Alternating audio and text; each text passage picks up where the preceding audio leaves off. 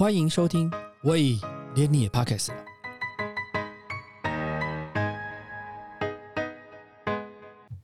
大家好，我是威廉。在大学时期读的是气象科学，但后来却来拍纪录片。是什么因素造成他的转变？他是纪录片《有时妈妈，有时咪咪：多肉女子生存之道》的导演蔡嘉璇。我们今天请嘉璇来跟我们聊聊他的导演生涯。嘉璇好，威廉你好，呃，观众朋友大家好，我是嘉璇。哎，在。有时妈妈，有时咪咪的，我们在探讨一个不同的周边的问题的时候，比如说他是在讲一个失联遗工的私生子的呃失失联遗工生子的问题，还有现实生活当中有些还有网络世界里面对人的身体的霸凌的问题，请问你你是怎么去发现这两个主题啊？嗯，好，呃，有时妈妈，有时咪咪这个主题是因为呃，就是我。他我们拍的主角是关爱之家的创办人，是叫杨杰宇，然后我们都叫他杨杨姐。对，那呃会认识他是因为我在大学的时候就有去关爱之家当过志工，然后就是觉得那本来是觉得那边小朋友很可爱，就去陪他们玩，但是后来才慢慢发现，哦，原来他们都是移工的小孩为主，或是一些外籍呃人士的小孩这样，然后就开始。了解关爱之家最近几呃这十几年来在做什么？那到呃研究所的时候，我有拍过两次作业，都是去关爱之家拍，就是短短的访问啦。那所以到我进入怪咖的时候，我就想要呃。就是像就提出拍摄关爱之家创办人杨洁宇啊为主角这样子，然后就监制也很很同意这个主题就通过。那多肉女子生存之道的话，也是其实也都是过去的经历累积的，就是也是我在大学的时候，我有参加过一个性别社团，性别议题的社团，然后呢，他们有邀请过 Amy 和玛丽，就是。主角两位主角来演讲，所以我就知道他们。然后后来我在进入那个呃怪咖系列的时候，也是提出以他们为主角来拍摄这样子。所以你在怪咖系列提案就提两个案子啊？呃，其实不止啊，对。所以你还有提什么别的案子？哦，我现在就是已经不太记得了。对对对，但是我就其实这两个就是我我最想拍的。你哪来那么多素材啊？就除了大学接触之外，然后。那些看起来都是大学时代发生的事情嘛？那你想哪来那么多呃？奇奇怪怪的故事可以拿来讨论的哦，就是其实就是平常可能呃有关心某些议题，所以就会注意到这个领域的人。嗯，对对对。那像呃，义工啊，或者是性别啊，这个就是从大学时代就慢慢开始关注。嗯，然后当然也有去查别的主题，可是可能就是呃，比如说新闻报道啊，或人物故事啊，觉得有趣的，就是可能要多关心社会上社会议题。对对对，社会上的事，然后看一些哎做。在在在做不一样事情的怪咖，嗯，然后就会有想法提案这样。像你大学时候念的是气象科学，对吧？那应该是因为有一点兴趣才会去选择那个学系嘛，因为那学系毕竟也不是那么那么那么求职什么那么热门的学系嘛。对对对，比较冷门。对，那怎么会就念完气象之后会想要去呃发展去拍纪录片？这这个是中间的转折是什么？嗯，其实我会进那个戏是因为呃就。高中的时候对地球科学蛮有兴趣的，对，但是但进了就是这个气象科学系之后，我就发现很多数学、物理，然后程还要写程式，嗯，然后我觉得我有点实力就是不太适合我这样子，对对对，所以因为真的太多数字了这样，然后所以我后来就呃刚好也在大学时期接触到一些社会议题，然后我后来就有去呃。就是修社会系啊，呃，外文系的课这样，然后所以就是开始对人文社会这些比较有兴趣，对，然后。呃，会触发我想要拍纪录片，其实是在社会系有一门课，然后那门课是讲跨国移动、跨国移动还有跨国文化这样。那那时候老师让我们看了一部片叫《T 婆工厂》，它是一部纪录片。那它就是在讲呃，在台湾的菲律宾移工，他们有一次就是抗争劳权，他们的劳权的事件这样。但是它同时也记录了这些菲律宾。呃，义工大部分是工厂里的女工，然后他们就是很多，就导演就发现他们里面很多对呃女同志伴侣这样，所以就也有拍一些他们的爱情故事，然后我就觉得这个很有趣，就是说他除了原来纪录片不只是记录社会议题。然后但是它也有融入一些人的情感、人的生命故事在里面，所以我就呃还蛮喜欢这种表现形式。然后我就后来就觉得说，哦，我想要拍纪录片，所以就所以游移之声是因为这些呃过程去。长出来的东西吗？诶，可以说是，但其实一开始我也没有想到要拍这个主题，嗯，就是刚好有机缘，就有遇到，就有认识一个跨性别的朋友，对对对，就是人家介绍给我，他住在日本，是个主角，有一之身的主角，嗯。对，所以后来就慢慢记录他，然后就记录了一段时间，然后就想说，好，那就拿来做成毕业创作吧，然后就完。就记录他是你拍他吗？嗯，呃，是，所以所以你跑跑去日本拍他。呃，他本来住在台北，对，然后他后来跑去日本嘛，嗯，那因为他妈妈的关系，他又再回到台湾来嘛。哦，应该是说我认识他的时候，他住在东京，然后刚好那个就是一两个月后，他就回台北了，然后我刚好就记录了他在台湾这段时间进行手术啊的过程，嗯然后后来又他又在呃冲绳找到工作，所以就刚好那时候我的拍摄也进入尾声，所以就去冲绳有拍了他一段生，所以你在记录他那个呃。转变的过程当中是有想要做呃毕业作品的想法吗？还是只是纯粹记录而已？其实一开始没有，因为我就想说，我我反而有点就是 就是因为我大学时期接触很多社会议题啊、性别议题，然后就想说，哎，那我纪录片我就也不一定只有就是存档的概念。对，呃，应该是说，呃，就是对，一开始有有议题拍，因为那时候我们是去东京交流，然后老师要我们拍作业，所以刚好认识他，我就想说，那我就拍一个他的短短的纪录片。嗯，对对对，然后后来就发现，哎，好像可以继续下去。对，所以我觉得也是机缘的关系。那所以像。在拍他的过程当中，有需要跟他沟通，你要做什么吗？就是未来会用在哪里，说可能会做什么这样子吗？对对对，我觉得这是很纪录片很重要的一个部分，就是说，呃，拍摄前，然后拍摄中跟拍摄后都要持续一直沟通，因为我们的作品是会影响到这个。被记录的人的后面的发展的事情嘛？对对对，就是跟他的生活会真实影响。嗯，对，就不不太像是不是像那种表演的剧情片那种。对，所以还是要就是那种沟通的，呃，就是要一直持续的沟通，然后一直持续尊了解对方的想法。对，像像纪录片通常都比较像实境，它没有呃，它虽然有一些剧本的架构，可能预测会怎么走，可有很多东西是突然间。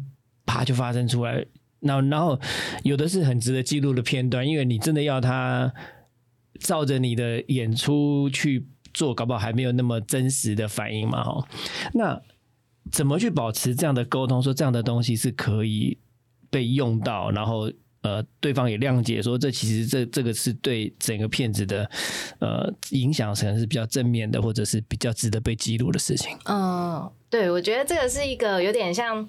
呃，创创作者跟他这个被被摄者之间的平衡，对，因为有时候被拍摄的人他可能有他自己的想法，是。对对对，或者他搞不好有偶像包袱很重什么的，对，那可能我们在选角色的时候也要注意啦，就是说注意这个人他是不是有太多他他对这个这个片子的想象跟控制这样子，对，那也许他不一定很适合。对，那我们当然可能会去选比较他比较放松、比较信任你的，但这个信任也是要慢慢建立的啦。对，那我我是比如说，我是有一个做法，是说我可能拍前期拍一段时间后，我会剪一个短短的版本给他看，让他知道说我到底在干嘛。对，不然被拍的人都不知道你到底也不知道你在取到底取什么景，对，或者取他的在哪一个哪一个样貌。对，那他可能从那个短短的版本里面就会看到说，哦，原来你眼中的我是这样子。嗯，如果是那个那个东西他认可，就是虽然那个东西也许跟他想象不一样，但是原他认可之后，那我觉得那个信任关系又会更更进一步。对，他就因为我做怪咖系列已经大概做了大概十来集了，然后里面有我有一开始是。就导演像杨导啊、杨立洲或者那个那个小倩导演或者是那小玉导演这样，然后后来就主角就来了，然后我就发现一件事情是，好像接下来觉得说，呃，导演是在说故事的人，可是主角是故事，就是故事本身，可是这个说故事的人跟故事本身之间的关联性到是到底是什么？所以有些时候我就会觉得，呃。有点不太能够理解中间到底会不会有一些不一样的或者是冲突的地方。嗯，我觉得会，因为我们创作者有点像是诠释，嗯，对我们有一个诠释的去帮他定毛这样的。对，所以即便是纪录片，纪录片就是标榜真实嘛，可是那个真实其实也是我们处理过的真实。对对对，那我们一定会有创作者之所以他有独特性，就是因为他有自己的观点，对，所以他用自己的观点去诠释他知道的这个人，他了解的这个故事。对，所以可能每个人处理的。手法就会不太一样，即便是同一个主角。对，就是哦，所以那我明天还有一个是两个导演的，两个导演的，就那个那个油漆国手那那个，哦，对对对，他在奖牌都没有。那我我也就蛮好奇，说两个导演在处理同一个人的时候是什么状态？你有你有你有遇过两个导演一起处理的吗？哎，我自己没有遇过。嗯，对，你会希望吗？嗯。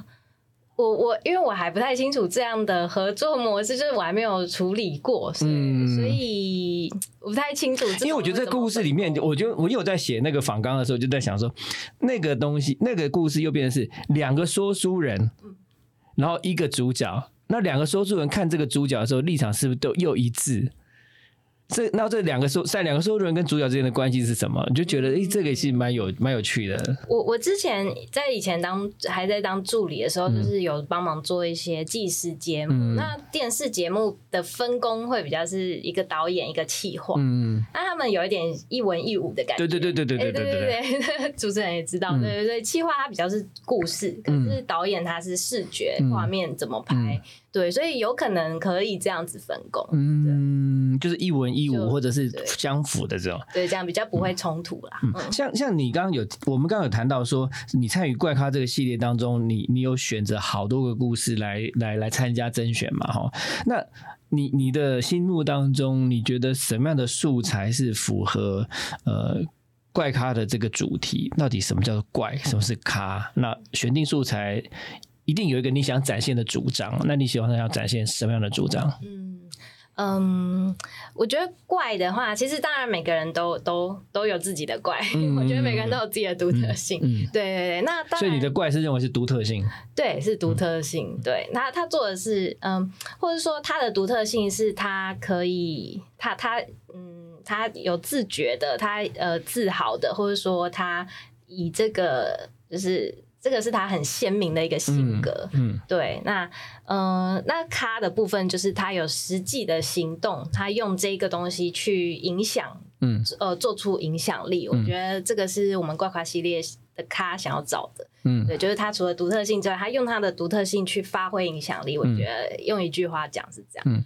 独特性去发挥影响力，所以你那时候选定的素材，你想展现的主张，比如说像呃多肉女子跟有时妈妈有时咪咪的主张都不同嘛，因为它的主角的故事不同。对，像有时妈妈有时咪咪，你想要主张什么？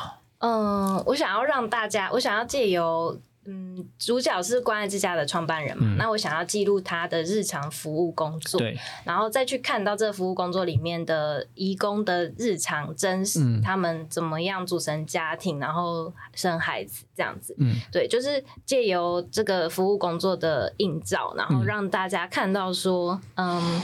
呃，一一方面是有杨姐这样的人，她在接触社会所有需要帮助的人；一方面是我们的社会还有这样一群人，他们的日常需求、他们人生的需求是没有办法被满足，就是有点他们被带进来台湾，呃。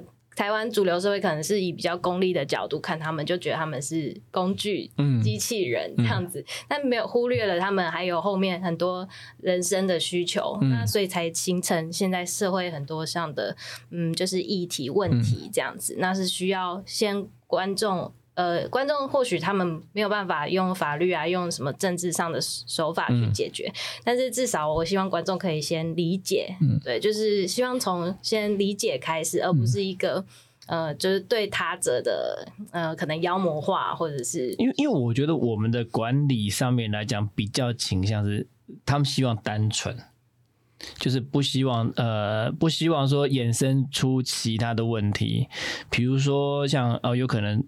移工跟本地人发生会发生什么事情？然后移工跟移工之间会发生。那像你报道的这个谈的这个有时妈妈有时咪是比较像移工跟移工之间，然后因为怀孕之后，可能他就变成失联的移工。嗯，然后失联移工之后，小孩子生下来之后，小孩子在原来地方呃原来的国籍地方没有国籍，在台湾也没有也没有也没有国籍，所以他就得不到小朋友应该得到的照顾。尤其在我们这个土地上面，然后得到这个照顾之后呢，他可能会生病。那生病之后，也许还有那种像之前 COVID 的时候严重的，他可能还是变成也是一个传染带源的关系，所以他又要进到这个体系当中，开始去打疫苗，做这些呃接种各种不同的疫苗这样子，然后又变得他又必须去好像是自首，然后去取得一些证资资格之后才去。做这些事情，然后又好像又走到另外一个可能本来他也不想要走的循环当中。对，就是嗯，我我觉得这这确实是现在蛮大的一个问题。然后是就是呃。失联，可但是他们在可能是因为怀孕成为失联义工，也可能是在那之前就成为失联义工。因为现在我们失联义工已经很多很多，可能八八点五万左右这样。对，那那个全台湾吗？对对对，八点五万。对，那我们有七十四万嘛？嗯，的义工，所以就是就差快十分之一。对对对，又越来越高，就尤其疫情期间加加剧这样。那我在我在监察院有一个，因为监察院有几个委员，他们很关心义工这个问题。然后我有看到他们的报告书里面有一点我印象很深刻，然后我觉得就是也是我我在这拍摄当中很有感觉的，就是说，嗯，为他他们有列了好多个原因，为什么会去做失联，是义工拿出来。有有合法的啊，会去失联。那有一个原因，我觉得很特别，就是我觉得台湾人应该都可以很有感觉。就是他说，呃，当他们他们平常如果是合法义工，他可能住家里，呃，住那个雇主家里，或是住工厂宿舍。那如果他们想要有呃家庭或小孩生活，哎，那是完全不可能的事。是，对。那所以当他们失联逃跑之后，他们可以选择跟自己。爱的 爱的人住在一起，可以选择跟自己老公老婆住在一起，那就是然后可以跟同乡就是住在一起，这样。就是比较可以自由安排自己的生活。那虽然他是。非法的，所以就是有很多什么医疗上啊，或者是权益上的不便。哎，可是那样的自由的生活，好像是更他就比较像人性，更人性。对，那就是想想，哎，我们台湾人也是，我们也不想整天跟老板住一起，或是整天就是。可是这个就是我们把这些工作的人变成。两个不同的阶级，嗯嗯嗯，你你可以看到有一些人是，比如说外商银行的主管，或者外商银行的工作人员，或者是呃各种不同的，像比如说 F 呃 F B 啦，或者是 Google 的人来台湾的时候呢，他可能一样，他可以租房子，然后他可以跟本地人结婚，他可以跟本地人交男女朋友，那或者他可以带他的配偶一起过来做什么事情，然后他取的是可能工作签证，然后待到一段时间，然后呃再再转换他的身份或怎么样，可是移工就。就没就不一样了，他就必须要有个固定的居留地。那这地方可能就像你刚刚提到的工厂啦，或者是家呃雇主的家里面，那他必须做什么事情，就很多其他事情他都不可以。嗯，对对对，像。呃，劳义工有一个像他们不能自由转换雇主，嗯，然后这个就被很多劳劳工组织批评说，这根本就是蓄奴的行为，这样，对，就是我们他因为他要管理他啦，对对，懂懂懂，对，但是就是可能以关商业啊管理的角度来看，就是哎，这是方便，可是。反过来说，他就是很很把他，因为他的移入的部分就就是专案移入，他本来就不是那个一般的，你来台湾工作或怎么样，就是反正我来台湾找工作，我申请居留，我有工作证，我可以留下做什么事情，他不是这样，他是专案申请，他的他的进来台湾是有目的性的申请，有目的性的留在台湾嘛，所以他就被这样被这样子管理，然后。我们就一直这样子给人家管下去，的确，他就有点不太人道，不然有的有的还是说被关在船上。哦，对对对，愚公的问题，对，也是蛮严重的，所以常常会发生那种心情不好，或者是打架，或者医疗设医疗环环境不好，就互相有一些纠纷发生嘛。对啊，还有什么杀人的？是啊是啊是啊是啊是啊是啊是啊是啊是啊，因为你你的在你的这个铺呃，有时妈妈有时咪咪在上的时候，刚好就那个八十门的辩护人，就也是类似的故事嘛。对对对，而且它里面也有提到关爱自家，是是是是是，所以 所以就类似，像那时候杨导是说，呃，在你们在拍摄这个片子的时候，是在那个疫情的时候，对对对，他说还他曾经还接了十几个小朋友到办公室里面去，对，然后嗯，就是那时候是他们刚好有一个地，呃，因为也刚好他们有一个地方坍塌，就是对，就是文山区那一块有一块坍塌，所以他们有一区就不能住，然后就是有几个小朋友就需要地方住，就是到后场那边有借了一个空间住这样。对，然后我那时候也有遇到，就是这个这个杨姐也有公开说过，就是说有孩子因为得了 COVID，然后一夜过世这样，小孩子对，然后我其实有在那个现场，就是陪他们去医院，嗯，对，然后那时候也是有点引起，就是就是因为那个，因为他的妈妈是合法义工啦，然后但是他在工厂工作，嗯，结果他回工作下班发现他孩子过世就。就是崩溃，对，很难过。然后，但是本来有去告那个关爱之家，但后来是没有事，因为他过了一两个月后，妈妈可能比较平静了。对他，嗯，他也知道说这不是关爱之家的恶意为之，这样对，所以就过去。对，但是我觉得杨姐真的很辛苦，因为她要一直。但我觉得杨姐还蛮开朗的，就是她在访问的时候，她都很轻描淡写的，从她开始照顾艾滋，一直到。后面在照顾这些义工的小朋友，他其实我看他都是很轻描淡写，他也没有特别觉得自己很辛苦，或者是就强调一直强调这样，他没有。对对对，那是我从我的角度，我觉得哦太厉害了，就是背负这么多责任这样。对，因为我那天访问他的时候，他也就是很轻描淡写，都就就是这样子。然后他也其实他协助政府做很多事情，嗯嗯，受政府的委托做很多事情，然后去照顾这些可能在台湾突然间就哦有一些形式啦或怎么样的那个那个呃外国外。几朋友，然后他就照顾他们。对对对，其实这政府也需要他们，因为不然那么多的人。因为其实社会局本来也知道这个存在嘛，这个问题也在这里。如果真的社会局说要去张网捕捉，要去逮人，其实都。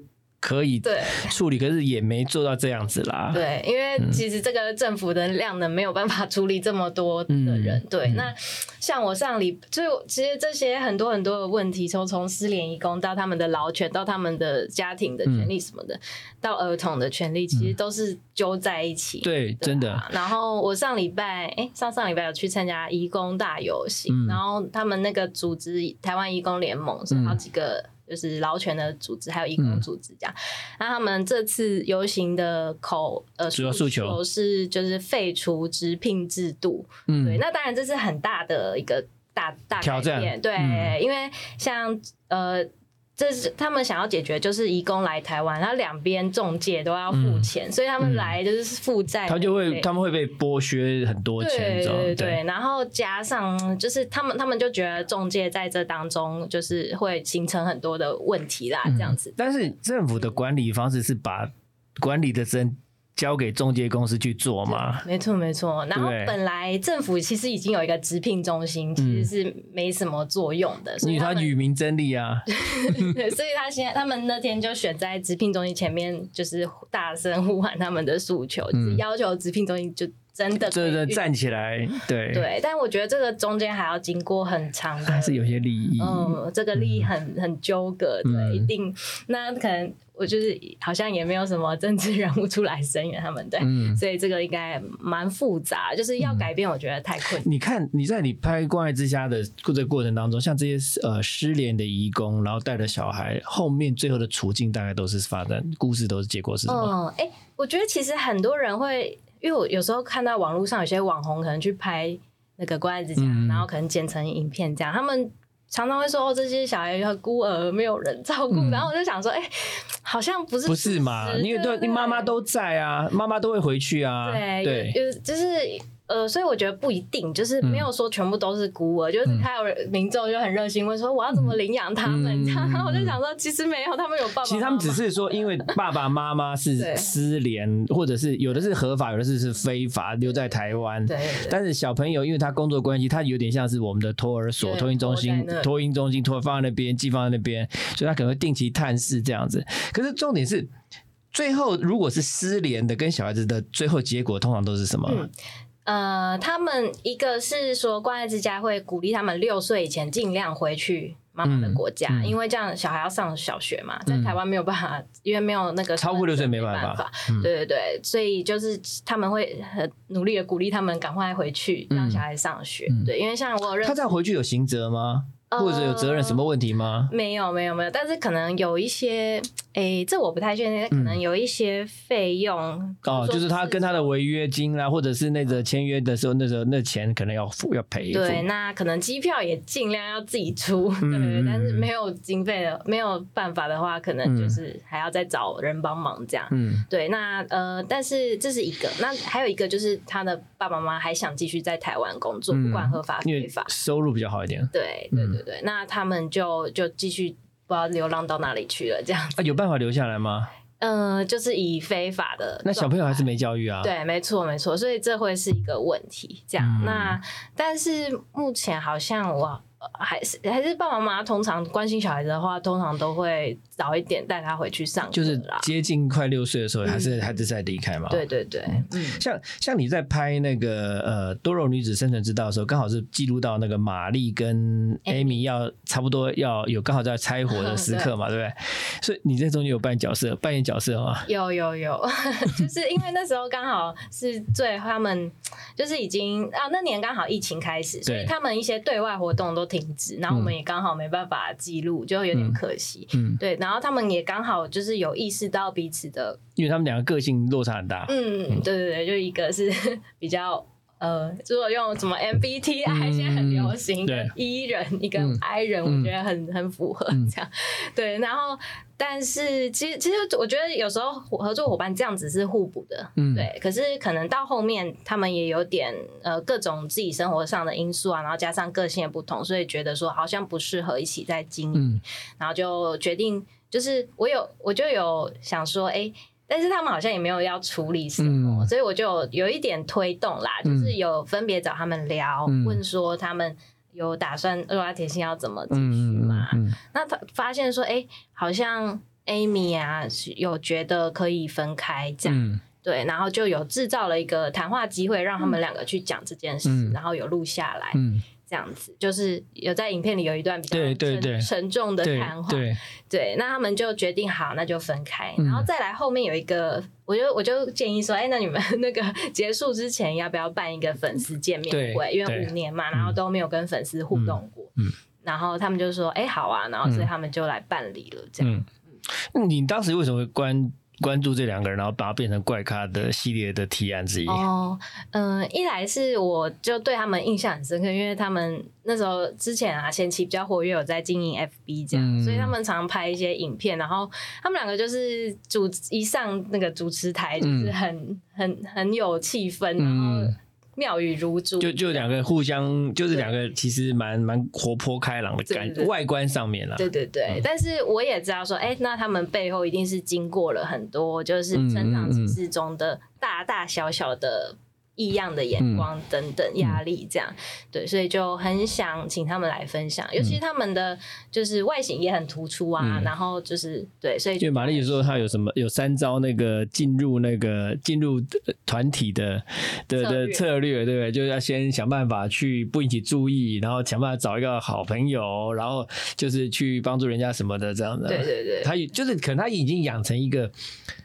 他生存，呃，就是他在团体里面走下去的习惯啊。对对对，其实我觉得好像每个人都会这样子。也有不，也有人就是静静的来了，就坐在那边，然后他也不想跟人家沟通或怎么样，反正就。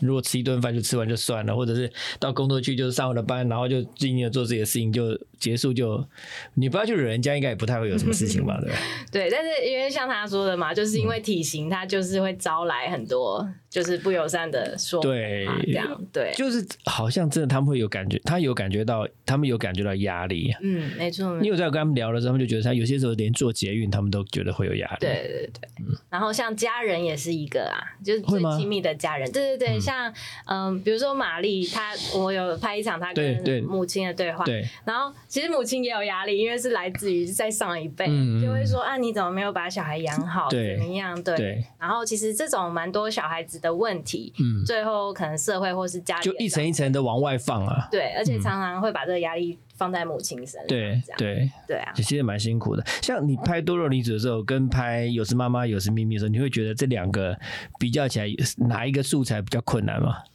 困难，嗯，不不同的困难啦。那我觉得像像那我先讲有时妈妈有时咪咪呢？哦，我嗯，这个有我觉得比较。就是如果真的要比较，这个更困难，对，因为像是义工那时候，嗯，义工可能语言沟通上就有一点隔阂，对，虽然可能大部分有一些人，呃，中文还不错，嗯，对，但是真的要聊很深很深的，就比较没有办法，嗯，然后后来又慢慢学一点，就是印尼文，哦，但是也只能比较表层的沟通啦，但是但是至少可以。拉近距离，让他们觉得说：“哎，你很友善，你还有有去有心去了解他们的。”对对对，然后呃，那但是我觉得很好的是，因为杨姐她很信任我们，所以就让我们参与很多她拍摄她的呃日常工作、服务工作，会叫上我们这样。对，觉得这是两两个对。那像多肉女子的话，我觉得他们两个当然也是没问很没有问题，因为他们已经很习惯被拍摄、被访问这样。我觉得这很好，但是一方面也是那那时候疫情，然后加上他们两个之间的关系还在处理中，所以就是呃有一些场景就想不太到，就比较没有机会拍，比如说外对外的演讲。嗯，然后好在后来也想出那个粉丝见面会，然后有一些比较抽象的，像呃最前面有那个瑜伽跟镜子那个，也是想出来的，就是说。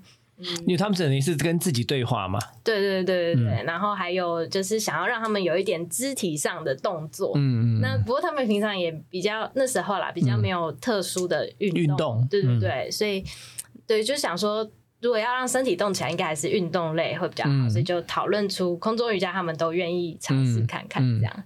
对啊，所以就是呃，第一等于是一开始的那个片段跟对谈的部分，然后空中瑜伽部分嘛，对不对？对，嗯，像呃，所以。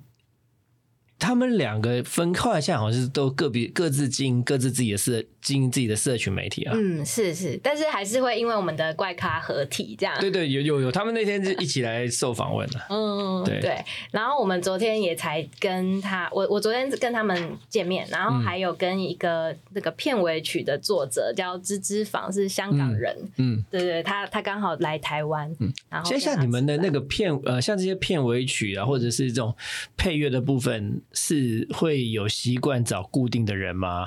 哦，我刚好两支片的配乐，哎，应该说去就是去除刚刚片尾曲，因为刚刚片尾曲我等下可以说一个故事，这个片尾曲是我特别选的。嗯，对，那其他部分的配乐，我刚好这两支都是。呃，都是我的大学同学，叫佩林，好像之后你们也会对对对对对对对对对对，他也是大气，不对，应该是上个礼拜。哦，已经访问完了，没有没有，他生病。哦，本来是约上周，应该是上周四还是上周五吧？对对对，他他也是跟我大学同学，他现在好像不是在高雄吗？呃，没有，他台北、高雄两边跑，对，因为他工作室两边都有，对我觉得他也是很厉害的怪咖，对，那刚好我这两支片都是请他做配乐，嗯，对，所以哦，那是因为你本来就认识嘛，对，认识他，那我第一部片其实也是找他做配乐，你就是那个呃游艺之声，对你游艺之声有得到那个呃新北的呃奖的奖项嘛，对不对？那时候第一部作品毕业作品就得到奖，那个。感觉如何？嗯，我觉得那时候，因为第一部作品过程真的是，就是真的是不知道自己在做什么，就是有一种走一步算一步。然后我觉得想法都是那时候真的太年轻，所以想法啊，或者是情绪或什么，就是还蛮容易被自己困住的。对，然后也没什么经验，然后也没有什么技术。嗯，对，但是就是这样苦干实干把它做完了。对，所以其实那个过程真的是很艰辛。佩林跟你是大台湾是那个那个气象的同学吗？没错，真的。对，所以你们两个同学，一个是拍纪录片导演，一个跑去做配乐。对，我们两个刚好比较奇怪。对，我现在才发现你们是同系的。是，这也可以问他 为什么会去念那个戏，这样。对，怎么那么有趣啊？对啊，所以所以呃，像配导演在找这个主题，在找配乐的时候，这个配乐的部分，嗯。就是你心目中会有音乐的想要呈现的样貌长成长成什么样子吗？哦，会会慢慢嗯，就是我我的做法，因为有的导演是他直接全部交给配乐处理，他让配乐自己想这样。对，那我我会提供一些想法，因为我不想要完全就是就是完全交给别人。对对对对，因为这样就是会嗯。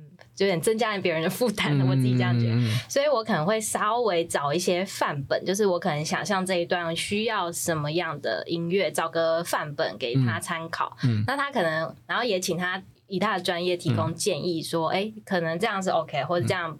可以更好或者什么？嗯，对对对，我们合作的嘛。因为像像你在处理那个他们两人瑜伽跟对镜子的时候，那个那个音乐感觉上有点阳光，就是外面好像在一个窗边，阳光洒进来这样子，所以是比较轻快的音乐在。哦，对对？对，呃，是指刚开始那刚开始的时候，对，我那时候有请他做想要用水的意象，嗯，因为有一点水波的感觉，因为看镜子好像有点在有那个我自己想象一个海洋水的感觉，对对对。然后我还可以再讲一个，就是像那个多呃，不是有时妈妈有时咪咪的音乐，有一段，因为他们是印尼移工很多嘛，嗯，然后印尼有一个传统的音乐叫甘梅拉，对对 对。对，所以你本来就知道这个这个乐这个这个这个乐器这个乐风吗？哎，知道知道，对，那但是我不用很了解，所以我就再去听一下，然后我觉得很适合，所以我就很适合，原因是因为它有那种。就是我不太知道那个名字是什么，有点像钟，嗯，有点像那个。木琴、铁琴那种，它的那个东西好像是一个一个像类像木琴，或者是其他是两种，一种是木琴木片的，一个是好像是铁片还是钢片的，对对，敲击出来的声音，对不对？就是你讲的钢片，好像是那个那种，它是有两种乐器敲出来的声音嘛？对，它有好，就是它它是一个就是组合。一组，对对对对对对对对对。但是总之听起来就是很很像，我觉得很像婴儿摇篮曲那种水晶音乐的感觉啦，它的那个质地，嗯，然后我就。觉得哎，好像跟婴儿。因为我要访问佩林之前，我有去看一下那个照那个那个乐风、那个曲风、那个乐器到底是什么。对对对对对。然后，所以所以就有跟佩佩林说，嗯，就是我想要融合一点甘美朗的元素。嗯。对，然后他也是，他好像之前也比较少接触到，他就有再去找那个乐器跟那个声音来来做，这样我就觉得做出来效果很棒，就是它有一种印尼的传统风对对，但是也有那种婴儿摇篮曲的那种感觉，这样。像那像呃，你长期关注这些性平外籍义工两性关系的时候，你是从大学时代就开始看这些话。这些这些议题，嗯，对对对对，就是我刚才说，因为我后来对人文社会的比较有兴趣，所以就上蛮多这方面的课，然后有修性别学程啊什么的，对，然后就是多元性别什么。所以你你你怎么没有想到说，因为你上你念的是大气，所以可能去拍类似像齐柏林的那种山川呐，或者是呃这种台湾地形样貌样貌，对，或者是什么呃某一个呃新轨啊，或者是。气候的变化那种的，对对对，我我有我之前有想过，但是我后来又觉得，哎，其实我好像更喜欢拍人人。对人文的东西、社会议题的东西，这样。对啊。然后，哎，可以补充刚刚那个 我说片尾曲，对对对，多肉女子生存之道片尾曲，就是那一首很特别，是因为它是来自香港一个图文作家叫芝芝坊，嗯，芝坊，然后前面是再多一个芝这样。嗯，然后他他那时候因为 Amy 很喜欢他，嗯，所以我就有去看了一下，就看到刚好芝芝坊他也有帮自己做了一首一分钟短短的音乐，就是。然后我就觉得，天哪，它里面的歌词啊，什么很都很符合我们这部片的感觉。嗯哼，对对对，所以就有请制片联络他授权这首歌，然后他就是答应这样子。嗯，对，所以我就觉得很开心，而且昨天就见到他本人。哦，昨天在台在哪见到他？对他从香港来台湾，台湾刚好。对对对，然后那首歌我觉得很棒，因为很多人都蛮喜欢。是啊，是啊，是啊，是啊。对，像呃，你接下来有什么新的计划吗？呃，新的计划，其实我就后来还有一直在拍摄义工的孩子们，嗯，然后我之后如果会拍，可能一个想法是说，想要用儿童的角度更多，儿童的观点更多一点，而不是一直从成人的像那个类似大海大海小人吗？啊，这哦，对，大海小人，就是对我可能就。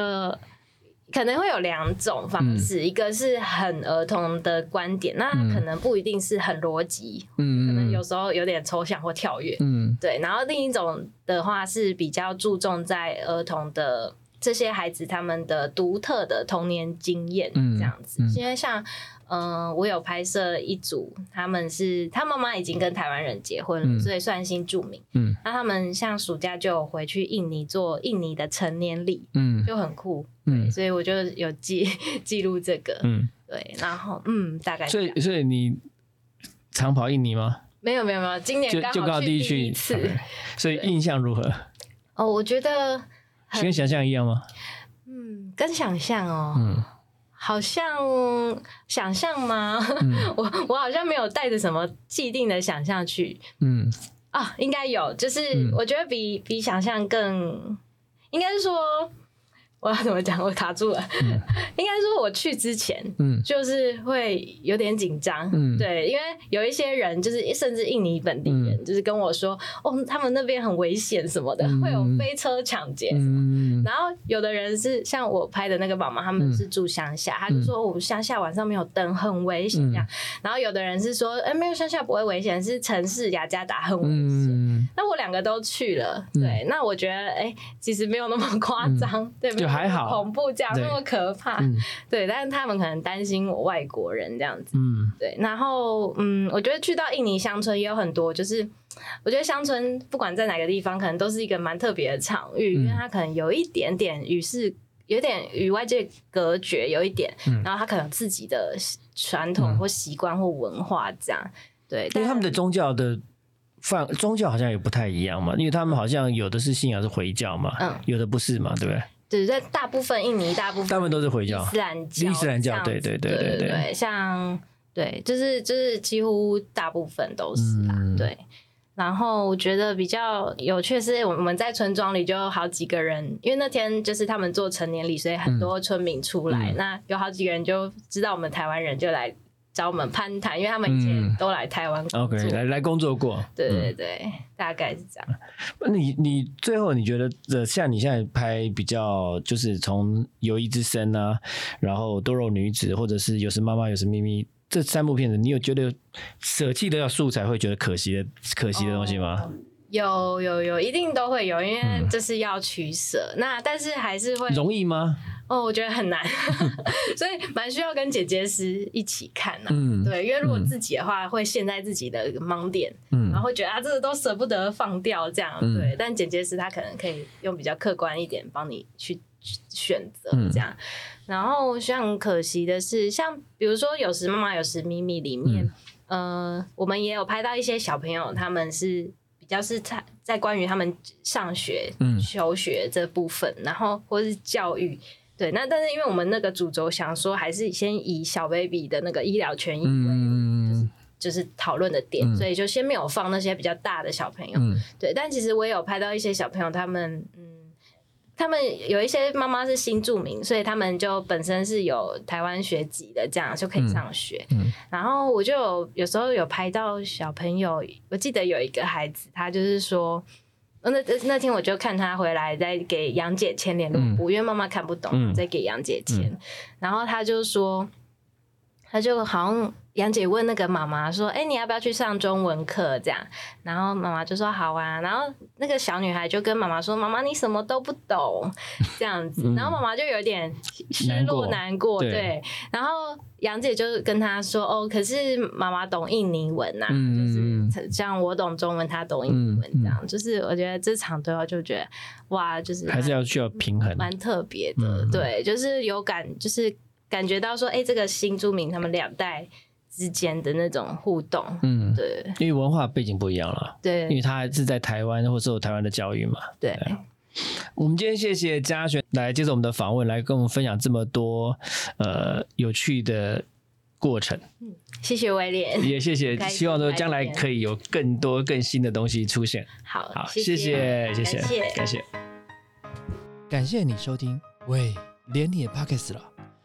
如果你喜欢我们的节目的话，请记得帮我们按赞、订阅、加分享，也欢迎留言告诉我们或者是想听的主题哦。谢谢你。